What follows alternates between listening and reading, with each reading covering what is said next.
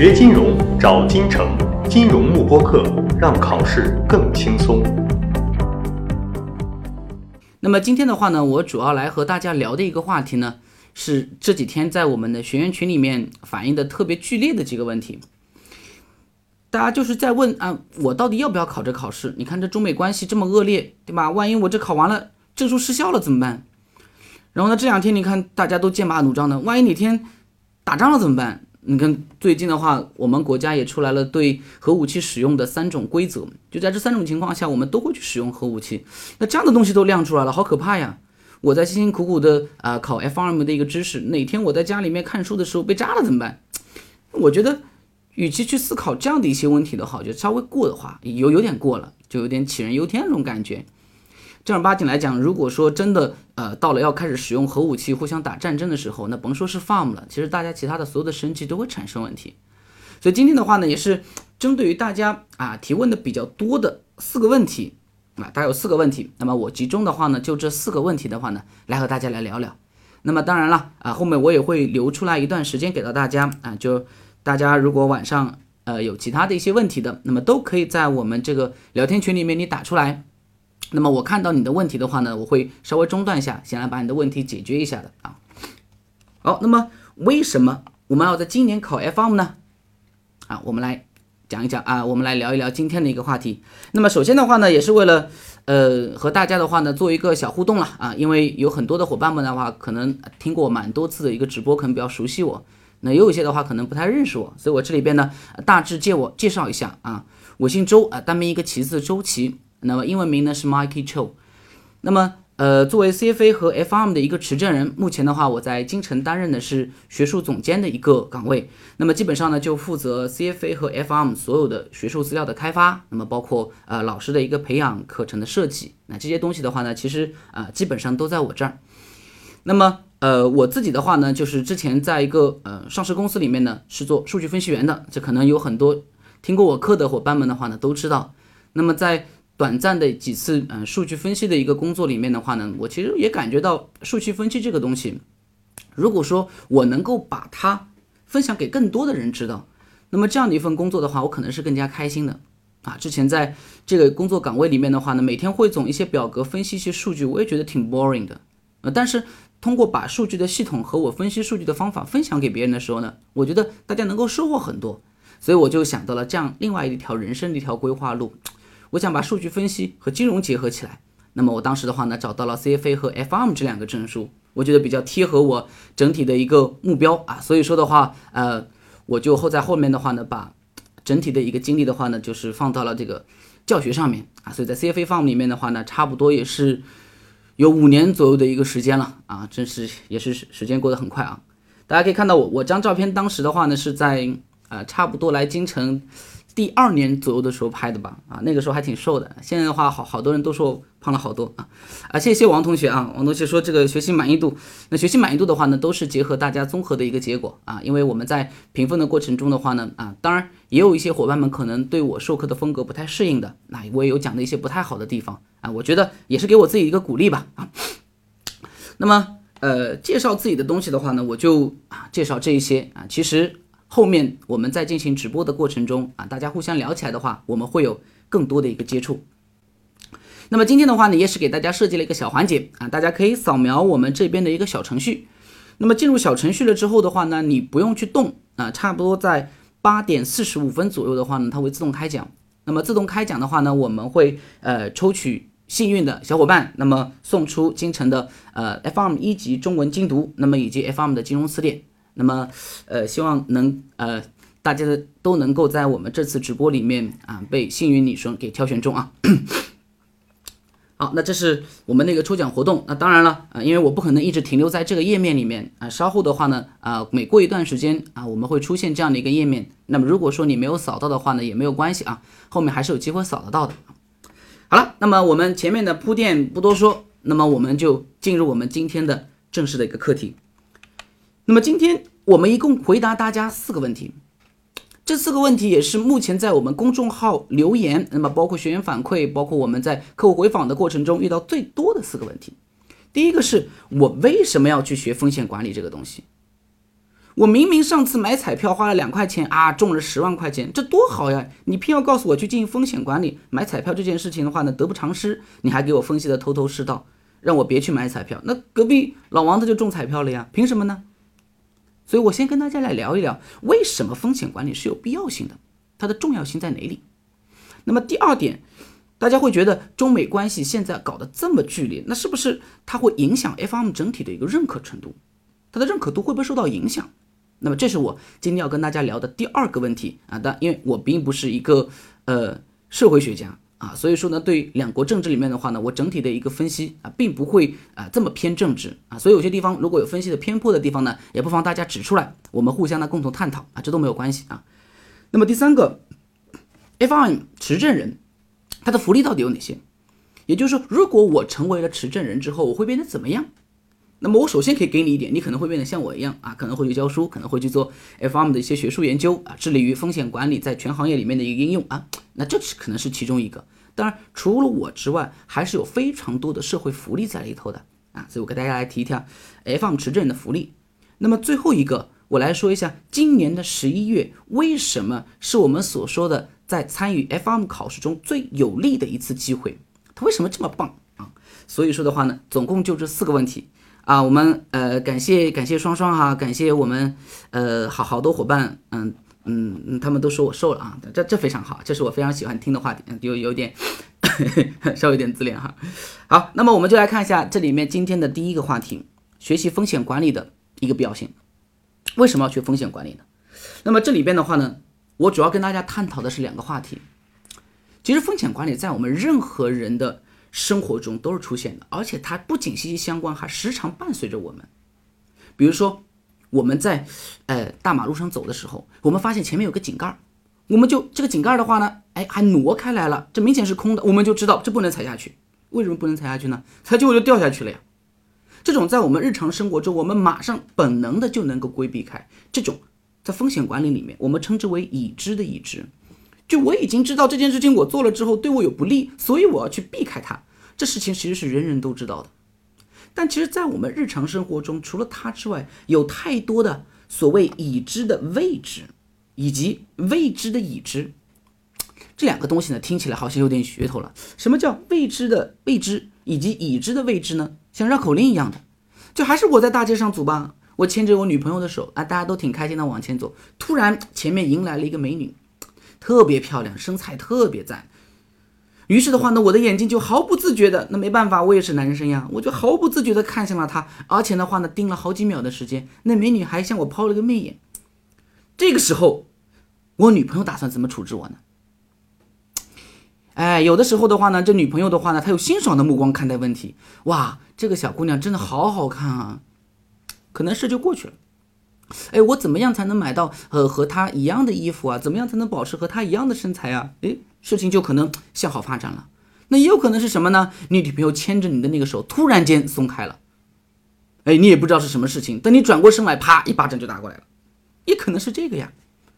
这种我们称为已知的位置。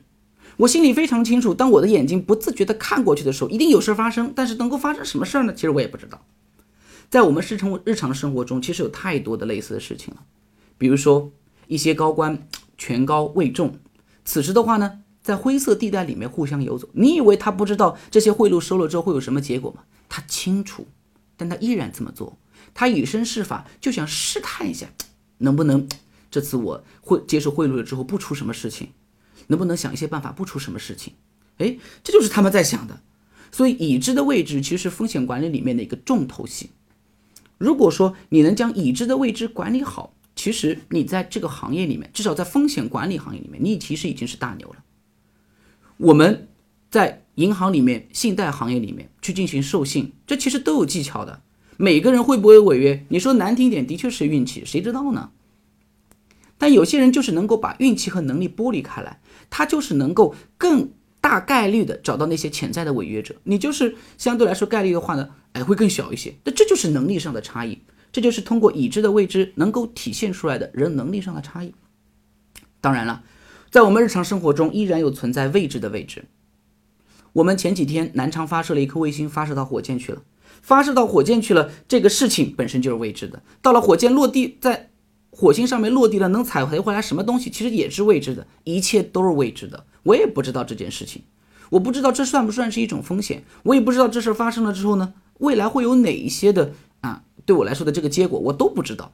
这种是属于未知的未知，这是人类不断探索的领域。也正因为于此，我们的生活更有乐趣。所以，其实风险管理在我们日常生活中的方方面面，这都是有揭示的。那么，我们经常说，如果你风险管理做得好啊。你就能赚大钱，比如说，你要是像浑水公司一样，很早的就知道了瑞幸它有造假呢。你要是在早些年里面，你发现哎乐视肯定有问题，你发现哎獐子岛好像有点问题，这些东西要是被你早知道了呢，那你不就能赚钱了吗？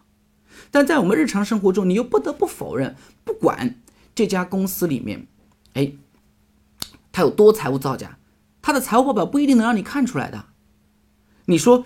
獐子岛的事情，你说乐视的事情，还包括浑水的公浑水的这个呃瑞幸的一件事情，前面吹捧他的公司有多少呀？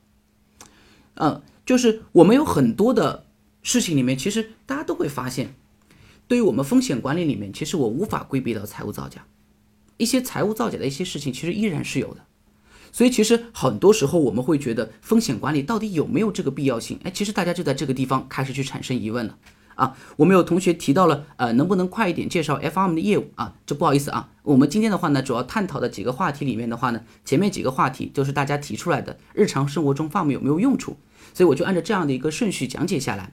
那么如果说你想了解一下 FM 的一个业务的，那么你可以稍微等一下啊，或者你可以去其他的做一些其他的一些事情，这都是 OK 的啊。那么，呃。我们这边提到的，呃，包括像啊财务造假、虚假陈述啊，啊，其实在我们风险管理里面也是，这是属于财务端的风险管理。如果在财务端的风险管理做得好，那么当然是能够在我们整体的风险管理里面有特别大的优势。但这其实是很难的。那比如说我们在前面的一个月啊，一月份啊，差不多二月份的时候，我们看到了美国的持续的熔断，四五次的一个熔断，这其实在历史上是完全见不着的。那又比如说前几天原油宝事件里面出现的负利率啊，这个负的这个油价，这事情你会提前知道吗？你不可能。但如果你买了原油宝这个产品，只是你没有亲身经历而已。当你亲身经历这样的一件事情的时候，你会发现，天哪，我买了一个原油啊，原油的价格居然是负的。能让我亏这么多的钱，只是大家没有经历过这个事情。当你真真正正经历过的时候，你才会悔不当初。哦，我当时为什么要买这个产品？当时我为什么对这个产品里面没有那么熟悉？所以这其实我在我个人不是危言耸听，因为大家没有经历过这个事情。当你们经历了之后，其实你会才会真的意识到，其实风险管理是非常有用处的。那么前面我们提了日常生活中风险管理里面的一个应用，其实啊。在我们今年上半年，我们真的可以说是一个风险元年。从百度指数上，我们看出来，整体的百度指数对于 FRM 对风险管理这个部分的持续热度是迅速上升的，而且上升比例非常多。我们为什么那么来说呢？我来给大家回顾一下今年上半年里面我们经历的几起风险管理的事件啊，大家要注意听啊。这几个事件里面的话呢，也算是中国的大事了。从整体国力上来讲，我们在今年上半年。在国际地位上得到了一个非常大的提升，所以很有可能在明年 FRM 二级的考试案例中，这些的案例呢都会加进去。好，我们来看一下有哪些呢？比如说，我们首先来看一下中国的整体的一个疫情管理，这我觉得不需要我多言，中国在今年整体的一个疫情管理里面绝对做的是 number one 的，而且不仅如此，非常多的国家在这次疫情管理中其实能够看到中国国力的变动。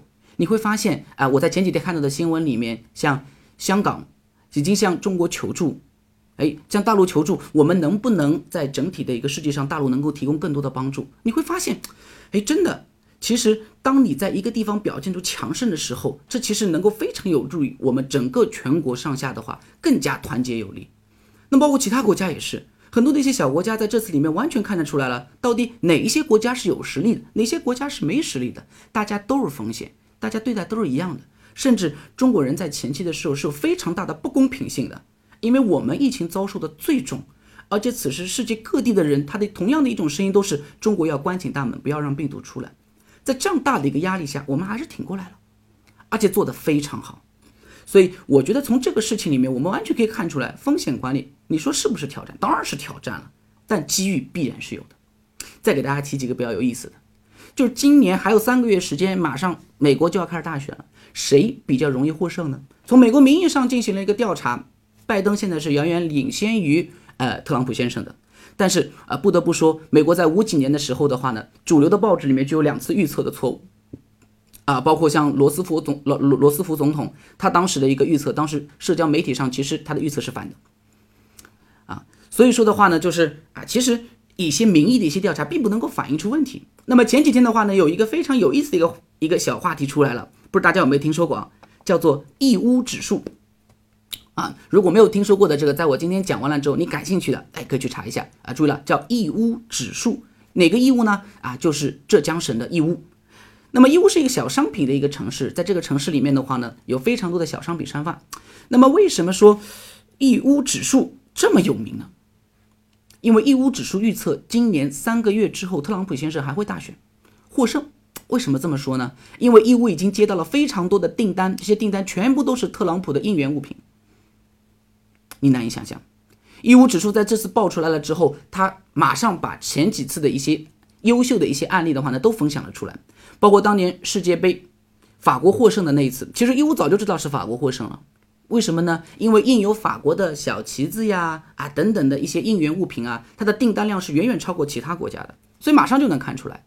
包括特朗普跟希拉里当时在进行竞选的过程中，特朗普的棒球帽呀等等的一些应援的一些物资是远远超过希拉里的订单的。那甚至在零要公布这个结果之前的话呢，又更多的大单来了。为什么呢？因为美国真真正正做这生意的大佬早就嗅到了商机了。哎呦，这个商机，中国又非常廉价的一个成本的物品，那为什么不积极采购呢？所以这些东西其实。